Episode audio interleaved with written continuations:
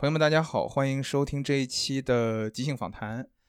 嗯，我呢是前一段时间有一个朋友推荐给我看了一个插画，一个系列吧。这个插画的系列呢叫做《星星人》。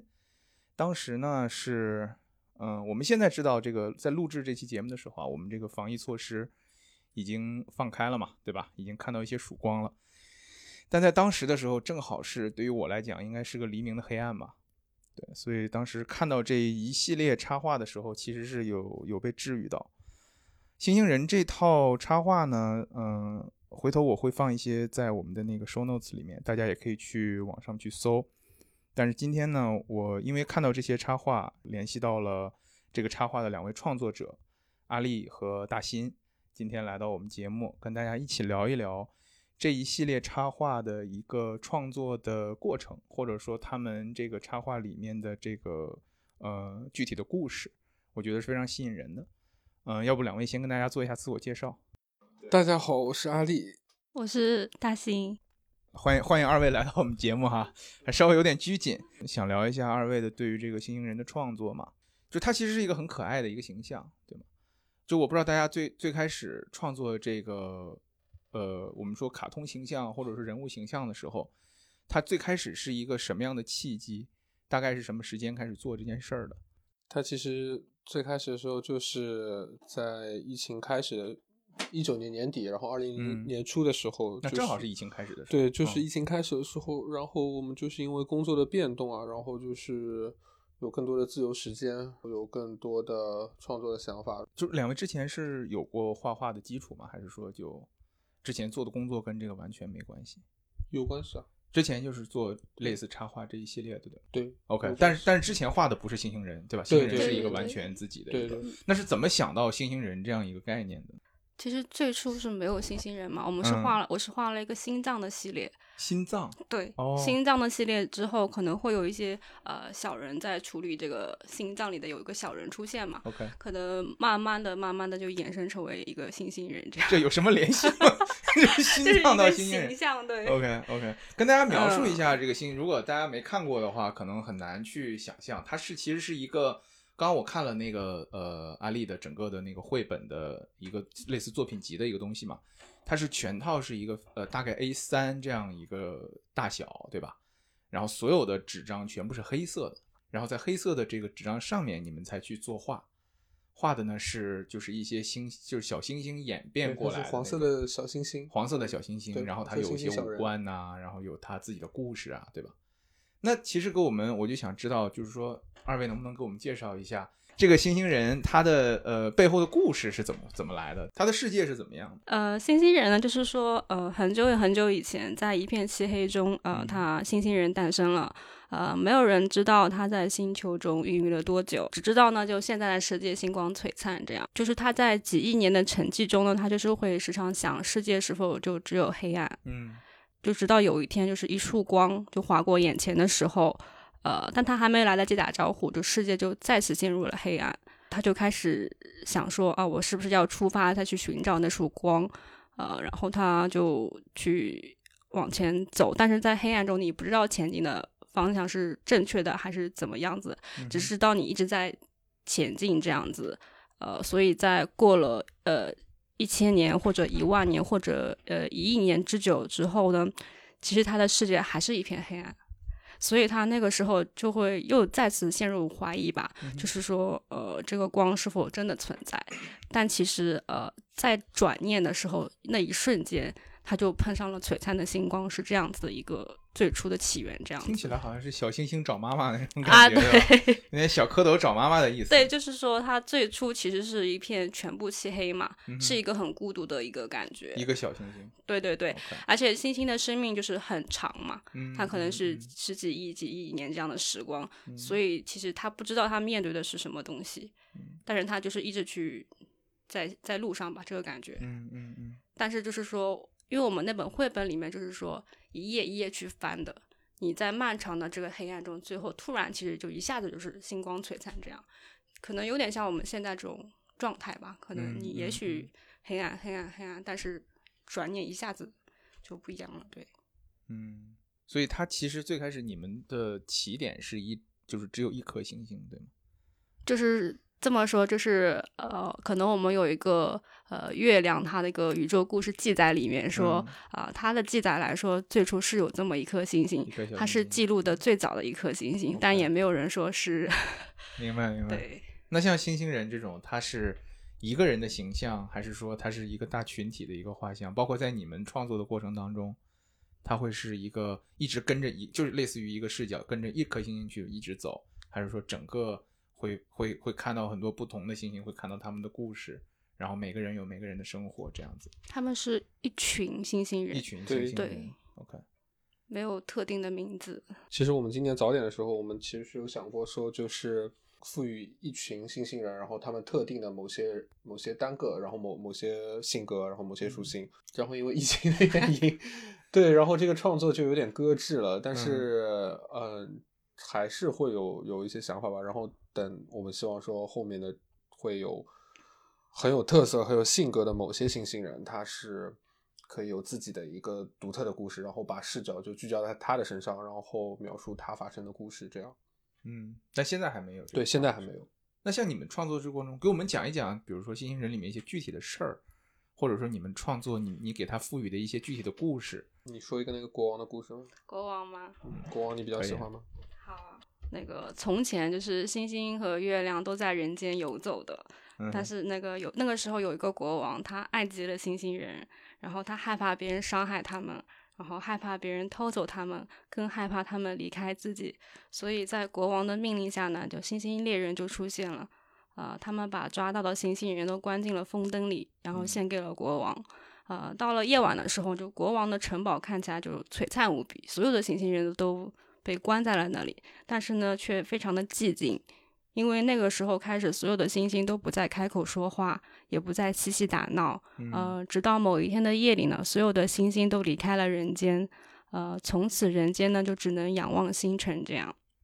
所以我们那幅画，呃，画的就是星星人离开的那个夜晚，其实就像一个历史上的记录一样，对，就离开的那个瞬间的感觉，对。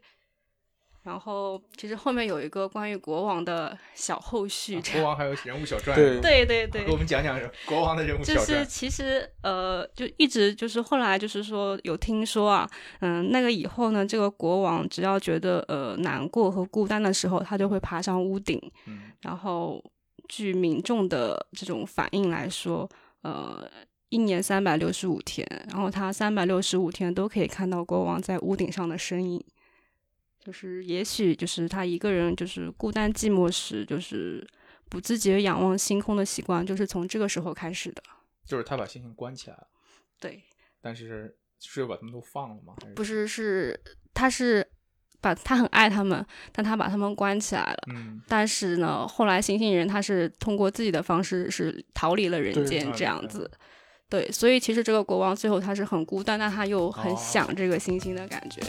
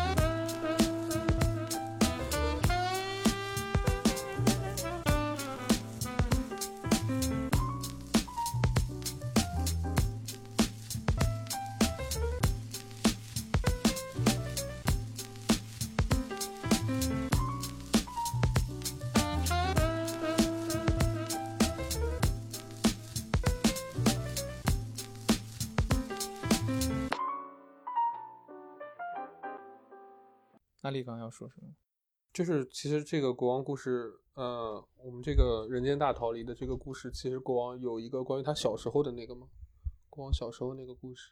国王小时候的故事还在建立，对啊，就是没关系，我们其实有有就随便讲嘛，不一定是已经画出来的。就是他最初可能其实那时候国王也不是生下来是国王，他是个小王子。那个时嗯候，嗯啊、他可能是呃那个时候可能因为呃父母的离开或者是怎么样，他在那一天是在山头遇见了那个星星人，然后嗯那个星星人那一天也是就跌落到人间嘛，所以他们其实一个是在呃。最绝望的时候，或者说另一个是在最无助的时候，他们两个相遇了，是这样子感觉的。那个跌落到人间的是他在去寻找那个在黑暗中寻找寻找寻找，然后还没找到的时候就掉到掉掉下来了啊、那可能是另外外一颗星星。啊，那是另外一颗星 星对对。对对，总共有多少颗星星数不清，数不清，像人一样，其实。哦，这样子。对，呃，反正他们相遇了之后，可能就是说这个王子吧，嗯那他和这个星星人是建立了一种一起成长的这个关系。嗯然后直到他可能一直变成后来变成国王之后，嗯但也许因为什么原因吧，他呃真的可能太爱星星了或者怎么样，但他找不到一种很好的方式，所以他害怕他们的离开，他就用了一种呃我们觉得不是特别好的方式吧，啊、就是把他们都抓起来了，嗯然后就囚禁在自己的这个呃城堡里面。然后就像我们现在看到那个路灯嘛，那个嗯路上那个路灯的感觉，就是他把所有的星星都装在那种小风灯里面。嗯至此之后呢，可能就星星就不再在人间了，就离开人，间。然后就就是有这个人间大逃离的故事，就是星星人他们自己去拯救自己的同伴，然后把这些，就是等于把星星还给星空啊，然后还给大家这样。这个是有什么映射吗？或者是你们是灵感是来自于一些，比如说你们看到的是真的事情，或者说自己的一些经历，或者说自己听到的一些故事。呃，这个很像呃，类似以前印第安之类的那些神话民间嗯故事吧。嗯啊，他们不是经常会说当时什么啊、天空是在比较低的位置或者怎么样，因为发生了什么什么事情，然后天空就呃离开了，还是这，所以可能有点那种感觉吧。嗯就是可能其实构建之初，就是其实星星人也是因为一些事情才离开人间，这样就是会追溯到呃为什么星星现在是离我们这么遥远这样子。嗯嗯嗯，就有点像那个九色鹿，是不是？你小时候没看过九色鹿吗？是那个那个动画片吗？对啊，小时候那嗯九色鹿嘛，就他一开始在人间的嘛，他是帮助村民嘛，他有他的神力，他去给村民治病啊，然后他去给村民带来财富啊，就是帮他们脱离这些苦难的东西，然后就是有有有邪念的人，就是他觉得哎这么好的东西，我怎么可以让他就是不为我所有？怎么可以让他嗯自、自自由的存在于这个世界上？我要掌控这股力量，所以他就 把他抓起来，然后抓起来之后，就原来这个神鹿嘛，它是会发光的嘛，其实跟跟我们这有点像。然后，说着说着，对啊，然后然后这个鹿被囚禁起来之后，它也就不再喝水，不再吃东西，然后也不再发光，也失去了神力。但其实它只是把自己的神力隐藏起来，找到一个合适的机会，它就逃走，然后就离人类远远的，再也不会把这些力量给予人类。这样所以这算是一个灵感的来源吗？不是，这只是刚突然 想到，对，突然觉得哎，有点像，有点像是吧？啊，这样子，这是算是其中一个星星人，对然后的其中一个的故故事，对，还有幸运蛋的故事，幸运蛋是什么故事？幸运蛋。呃，幸运蛋呢，就是说，嗯、在寒冷的夜里呢，总会有一些故事发生吧，嗯就，像所有童话故事一样，要么是很久很久以前，要么是黑暗黑夜黑暗的夜里。对，然后很寒冷的时候呢对，啊、就是有一颗星星，它陨落在南极的企鹅群当中。然后嗯。那个时候，其实，在企鹅的眼里呢，它其实是一颗有点奇怪的蛋，啊，因为企鹅不认识星星，就是它是一颗星球嘛，它是那个时候它那个时候还没有孵化出来嘛，是一个圆的是星星也是诞生的啊，对对，它也是诞生的。所以那个时候他们就觉得这是一颗比较奇怪的蛋，嗯、但是呢，那一年就是说所有的企鹅它都活了下来，就是没有任何企鹅的死亡啊、所以呢，就是整个企鹅的家族呢，它就会把这颗蛋当做是幸运的象征，嗯，所以他们就呃世世代代的就这样流传了下来。呃，因为企鹅它不就是会把那个蛋放在它们的脚上去，当做是它们去孵化宝宝嘛。对，所以呢，就从那个时候起，这个星球它就是或者说这个星星蛋吧，它就是会一直在那个每一任的企鹅的脚中被这样抚养，这样子。他们就一直想把那个孵出来。对，它就是他们就他们的一个习性，觉得他们是一个幸运蛋，幸运蛋嘛，嗯所以他们就是每一代都会这么去做，然后直到就是可能过了很多很多代之后，啊、有一天呢，就蛋壳就碎了，然后这里面就是呃一孵化出那个星星人亮黄色红脸蛋的星星人这样。哦然后幸运蛋里孵化出的星星该叫什么呢？幸运星是吧？还给我留一脑筋急转弯儿。哦，是这样。对，这就是幸运蛋的故事。幸运蛋的故事。然后这个星星怎么后面又回去了吗？还是怎样？啊，它就一直留在那里。啊，一直在南极。对，其实就像我们星星就会提到说，它也有很多好朋友，嗯然后它的居住地也是不固定的，因为它是各个角落都有这样，还有企鹅朋友，也有雪人朋友这样。哦，是这样。嗯，这个很需要想象力，对吧？就打破任何的对，你们想象力是是零来源是哪里？肯定不会每天坐在那边憋嘛，对吧？会去看一些童话的书吗？或者神话的书这样啊子？看一些也会。你们会看一些什么样的书呢？有一套书叫我有点忘记名字，其实其实像 这个印第安人的故哦，事这啊，个像你刚刚说的那个，对对对然后它有什么法国系列各种系列，它是一套的，就是各种民间的故事对集成的各地的对对古老的对对故事，然后像其实像企鹅这种就是纪录片之类的，就《第企鹅日记》各种吧，哦，就结合在一起。比如说企鹅的纪录片加上童话嗯，的一些故事就出来了。对，因为我之前自己会写一些东西嘛，嗯然后我写的时候，我也会，就是有的时候会灵感来了之后，就会觉得，哎，因为我之前写过，就是，哎，我嗯我比如说用一张纸放在阳台上，对吧？然后太阳收那个太阳阳光之嗯后，然后把它磨成粉，然后再喝到喝进去就会变很暖，身子就变很暖，就类似这种的，就觉得它可能没什么没什么逻辑，但是确实嗯也有一些逻辑背后逻辑在里面，就是给我感觉还是挺挺温馨的一。然后我记得一个挺清楚的是，我看过你们的作品，有一个是是讲星星人很害怕打雷，嗯，为什么是是我本人。啊？就是你是因为他比较害怕打雷，大新比较害怕打雷，所以就把对对自己画到了那个里面。对，然后就特别去查了嘛，就是嗯那个避雷灯嘛，嗯它要爬到那个五千米上空，就是雷电云那个势力范围之外，就不会有打雷这样子。啊，所以真的是有科学依据在，对对对对，我们有一些是会有一些 也会查到查一些。对，我们会去查一些就是科普类的这种东西。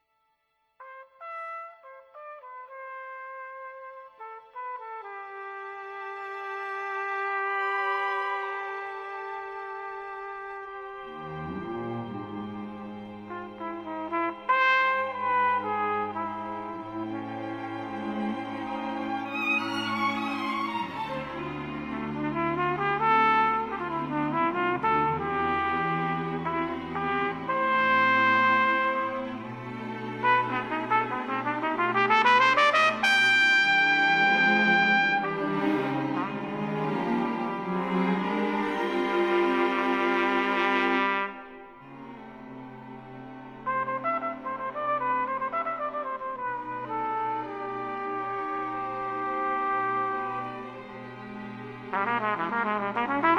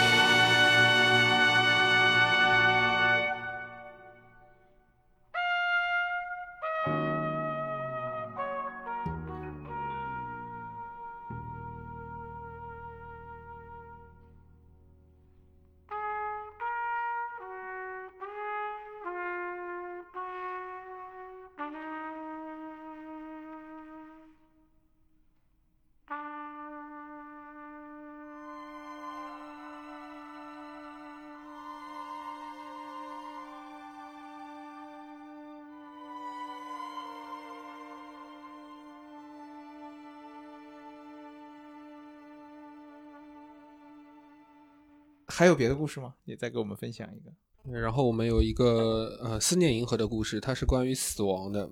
什么故事？思思念的银河啊，思念的银河。对，嗯，会不会讲的有点沉重啊？没关系啊，我觉得这个就 它其实是，就是其实这个故事一开始的时候是源自于我们有看一个迪士尼的动画片，然后它叫它叫 Coco。对，然后在在那个故事当中说，呃，人的灵魂的逝去是要等到在世的人把它彻底遗忘，然后它才会消逝。嗯，然后在我们的这个故事里面，就是说对逝者的思念，最后都会飘到思念的银河。在这片银河里面呢，呃，星星人他每晚都会划着月亮的船，把这些呃无处安放的思念收集起来，然后那些收集起来的思念就会变成一颗一颗的小星星，成为宇宙当中的灯塔，为那些宇宙当中迷失的灵魂指引方向。这样，呃，我记得当时是。啊，对，去年去年在武汉的时候，我们我我去武汉参加一个活动的时候，然后就是有观众看到这幅画，因为当时正好是武汉它的这个，我忘记是疫情结束还是疫情爆发，就是它那个管控结束的一周年。嗯，他们本地有很多的这种自发性的组织，它就是记录了武汉民众这一年的生活。嗯，然后他们也是来到那个活动，大家一起去参加那个活动，然后他们当时看到这幅画的时候，他们就会觉得说，哇，这幅画就是。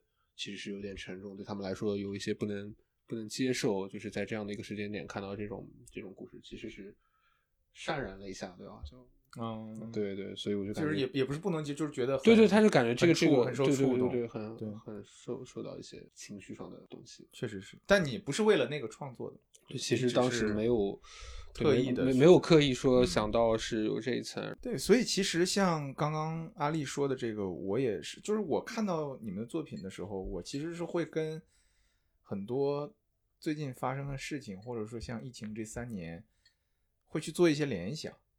然后呢，从中会得到一些安慰，或者得到一些力量。因为你们刚刚也说，你们在去创作的时候，也是正好赶上二零二零年嘛，对，二零二零年，二零二零年疫情开始，所以这个疫情的整个的发展的过程，对于你们的创作有一些影响吗？或者说会有一些影子在里面吗？嗯，一定是有的，因为就是整个周期正好是跟它完全重合嘛。嗯，然后，但是我们其实里面没有。太过多的去渲染，或者是说去放大，不管是呃正面的情绪也好，负面的情绪也好，其实我们就是让星星人，他就好像天上的星星一样，他其实是呃脱离这个人间，他有自己的一定的想法，他有自己的一些故事，嗯，他没有被人间的这些情绪左右。然后二零二零年开始画。大概是什么时候开始觉得有一些影响了？大家会慢慢的就是喜欢的人多了起来，是从哪一幅作品开始有这样的一个一个标志性的东西吗？我我们最开始的时候在上海有一个万代剧院，对对对，我们在万代剧院的时候就第一次展示自己的作品嘛，大家觉得还不错，也是通过线下对吗？对，也是通过线下，然后就有继续去创作这些东西。因为我有看过你们小红书嘛，嗯，你们在上面也会主要发自己的作品。然后小红书上面，我记得有一个印象很深的，就是他那个赞最多的那个。是阴谋系列啊，对对对对对对，那个是是有它后面有故事吗？就是它的属性吧，就是云朵它本来的属性就是会有乌云，嗯，会下雨，对，所以我们会，然后他们也都是属于天空的，对，所以我们会自然的把它和星星人结合在一起，然后作为一个象征性的东西吧。呃，就是特别是比如说跟人类的情绪，比如说我下雨天的时候，有时候会心情不好。你真的不喜欢打雷下雨这些东西啊？对对对，看出来了，就可能是自然的一种连接吧，就是自然自己这种这种感觉存在，然后所以就画面中首先就会有这样一个大致的形象出现。后面会给他一些呃其他的设定吗？或者这条线会继续发展下去？这么多人喜欢，肯定是要放一些东西，不然多浪费。这么商业化吗？对啊，阿丽老师。嗯，我们会有一些跟云朵相关的东西，比如说，哦，我们这次展不是有一个云朵旅店，然后落日考拉，它其实是也是一只，呃，不知道是云朵的考拉还是考拉云朵这样。这个我没看过，这个是什么什么故事呢？啊，也是这当中一个是吧？对对对，那正好顺顺正好可以说一下，对，这个我好像没看过。这是最新的嘛，哦，就所有人都没看过。哦，怪不得，怪不得，首发是吧嗯？对嗯我们小红书上也没发，对，OK，就是说呢，就是就当昼夜开始交替的时候呢，就是那些嗯吞回肚子里的眼泪，然后还有憋回心里的那些委屈呢，就是会在这个时分蒸腾成一朵朵浓厚的云你怎么知，道我有？天哪！然后就会变成云，就蒸腾啊在那个城市的上空吧。OK，然后它那这会城市上空天天晚上是吗？对它对 别的啥都不用 看了，那尤其是上海这种地方。对，所以会有那个落日考拉的出现。OK，然后就是它会一直飘，然后飘到大概六千米上空左右呢，就会有一只 真的好科学啊、巨大的，就是嗯不知道是就是云朵般的考拉，就刚刚说的，还是那种考拉般的云朵，嗯，它就会在落日时刻苏醒过来。然后在星星人的世界里呢，就是落日时分，它又叫做考拉时刻。嗯呃，就每到这个时候呢，就考拉就会将这些眼泪藏进云朵里面，然后就是吹向一个遥远的无人之地。就是在深夜的时候呢，就会随着一场雨落下，这样、嗯就是可能因为长夜里下雨嘛，对，可能也是这种原因吧。哦，这样子。考拉时刻，我们现在正好是考拉时刻，对对你可以这里 蒸腾出一颗颗此刻正是考拉时刻。对，对。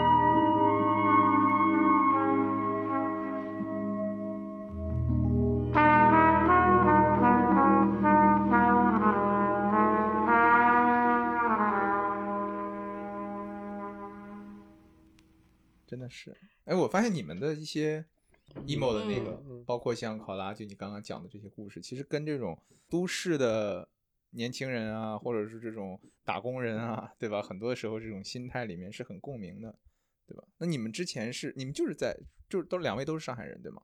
平时也就是在上海啊、然后之前也是也是打工人嘛，对吧？嗯，所以也会有现在也是。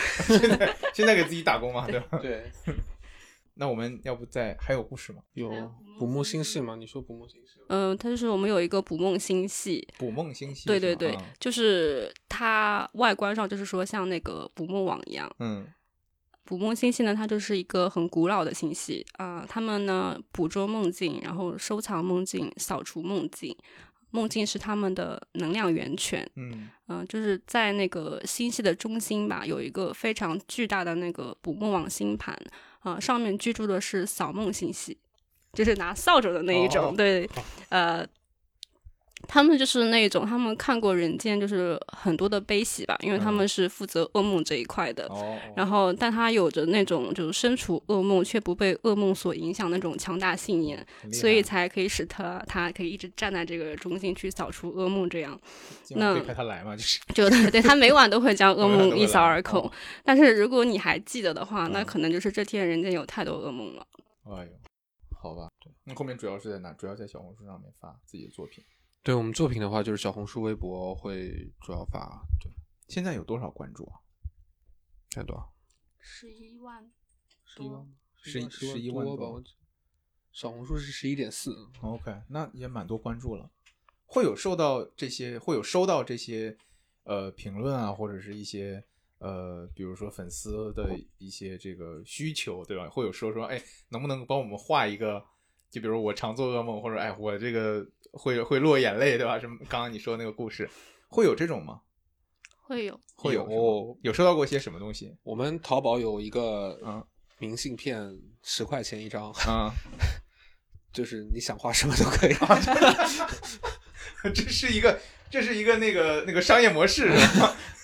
没有，我我的意思就是说，会有比如说粉丝会给你们留言说，哎，我很喜欢你们作品，我有一个什么情绪，能能能把它画成星星人，也有，有就是小红书上也有。然嗯后之前我们在那个广州东山口那边有嗯。过一个算个展小活动，然后在嗯。当时我们放了一个星星人收集邮箱，它就是一个邮筒，嗯，然后大家可以把自己想说的话就是留言给到我们，然后里面就有很多大家就是说自己的一些情绪啊，然后一些故事啊，也有希望我们可以去把它变成星星人故事的，也有是希望给他一些鼓励的，这些都有。有记得有一些具体的一些要求，比如说，不是咱们就是你看过之后你觉得很奇怪啊，这这好怪啊，这个有这种类型的吗？还记得吗？他一定记得，有有有一些吧，就是嗯不过给我们举几个例子说说嘛，没关系的。其实我们的很多喜欢星星人的朋友，他们可能说他们是需要一些呃，他们希希望有一些温暖的东西嗯出现在他们的生活里面，所以他们可能给我们的留言不那么正向。举个例子呢，比如说，没关系，我们可以可以，比如说有有，我记得是有一个是生病的小朋友，对嗯我记得他是有一个生病的小朋友，然后他当时就是说他的那个现在病情就是不是很很稳定啊，然后嗯他是希望说，如果是在嗯明年或者是去就是后年的这个时刻，他就是自己还在这个世界上的话，他会继续希望说可以看到星星人的故事这样，然后也哦希望把自己的这个就是他有很爱的人，告诉这个很爱的人他的这些想法，但是他又没有办法，就是说当面跟他说出口，他就很希望说啊，如果可以的话，就是借助我们或者是怎么样传传递这份情感。那你们有帮助他们？还没有？你们怎么这？但是后面会有这对对对对对，我们是二三年，二三年会会有嗯、因为我们有写那个祝福卡片，就他前面说的就是对十块钱，对，就是我们会有收到一些，就是他们需要写的一些祝福吧。就其中有的会比较，就他类似他刚刚说，就是啊要好好活下去，就之类的，就是让我们觉得有点担忧。这样，是是有这种，对对对，对，还还有一个我印象也比较深刻，是在北京的一个一个朋友吧，然后嗯我记得好像是他的呃女朋友有就是一些精神方面的困扰，嗯，然后他就，但是他女朋友应该是在某一次活动上面意外看到了星星人，然后他就表达出对星星人喜爱吧，然后他就记下了这件事情，他就一直去在我们这边买周边啊，然后去送给他，然后每次都会要求我们去写一些东西啊，嗯。或者是给一些额外的小赠品给到他。哦，是这样。那你们是希望说这个故事出出来之后，你们的目标的呃，我不知道是不是可以叫读者吧，嗯嗯对吧？或者是目标的观众是、你们是觉得是呃，如果有机会的话，是出成那种儿童类的绘本，还是说是一个给大人看的故事？因为我觉得两者可能都可以。对，我们一直是希望说是，呃，想创作的故事是大人小孩都可以看，然后都有自己的感受，然后都可以从中获得一些快乐。嗯嗯对呃，对我更想更倾向是大人吧。，OK。为什么是这样？为什么觉得你觉得大人需要更多的看一些童话的故事是吗？就是我们的我的创作灵感，或者是我觉得大人更能懂一些其中的力量的这些东西吧，嗯嗯嗯像呃乌云啊、一墨这些，我觉得小孩子的世界可哦能太不知道现在现在小孩可厉害了，现在小孩我觉得小孩有更更多那种丰富的那种绘本吧，嗯嗯，可能，但成人我觉得这一块的东西没有特别多。确实是。还有故事吗？再给我们讲一个。这幅画其实就是一对情侣嘛，然后他们每天只在火车从这经过的时候相遇，因为他们一个在火车上，一个在这个站台这边嗯驻守吧。嗯，然后，所以在他们相遇的这个瞬间呢，呃，火车的那个烟囱里面，它会冒出那个小羊云朵之类的东西，OK，它会就是等于说有很多很多的小羊会跑出来，然后送他每日情诗这样，嗯，然后他就会吹响那曲萨克斯嘛，然后其实那一个瞬间，那就是可抵永恒的感觉，嗯嗯嗯，就像那首歌一样。对，就是这样，其实就很简短的故事。当时没有想到说他这个是跟这边最契合的一个，不然就写长一点。没关系，没关系。还有个问题，其实挺，我不知道这个是不是你们会遇到的一个一个难点，就是说在版权这一块，或者说在这个呃说的难听点，在抄袭这一块，你们会受到这种困扰吗？就是我们的作品的话，嗯，有在淘宝上售卖，嗯对，然后就是有碰到呃商家之间的这种抄袭。其实我感觉就是说作品，呃，一方面来说它是可以承载我们想要表达的东西嘛，然后给给到这个更多的受众。那如如果它是做一个很劣质的盗版的话，就对我们来说，其实影响更大的是对我们这个形象，然后对我们创作的一种诋毁嘛。对的，对的。对，然后我们解决的方法其实就是第一时间，呃，就是从用法律武器啊，然后嗯联系律师，然后去解决这件事情。但是，啊、也是要走法律程序嘛，所以其实嗯现在这件事情它还在一个进行中，对，还在进行中。所以其实你们刚刚讲，你们的东西在呃在淘宝上，淘宝上直接搜“星星人”就可以找得到，对吧？嗯、我们的店铺名称叫星星人插画铺。插画铺是吧？OK OK。然后你们也说，刚刚在线下也会去做一些展览啊什么的。最近在上海就有一个，对吗？是在哪里呢？呃，那个它其实是在上海的这个陕西北路五百四十九号这个 Hall Market 的二楼，它开始的时间是十二月十七号啊，今天就已经可以开始有早鸟票出售了。哦，是多少钱？早鸟票是早鸟票的话是三十，然后到时候呃现场来的朋友就是有三十九块钱的单人门票。OK OK，行，反正到时候我们把那个购票的链接也放到我们的 show note 里面吧。好的，谢谢。嗯，OK，那我们今天聊的差不多，也很开心能够请到二位到我们节目来做这个即兴访谈，好吧？然后希望大家去呃去小红书看他们的画，然后呢，如果喜欢的话可以来现场，然后也可以去网上购买他们的作品。谢谢。谢谢。好，那今天就到这里，谢谢大家收听。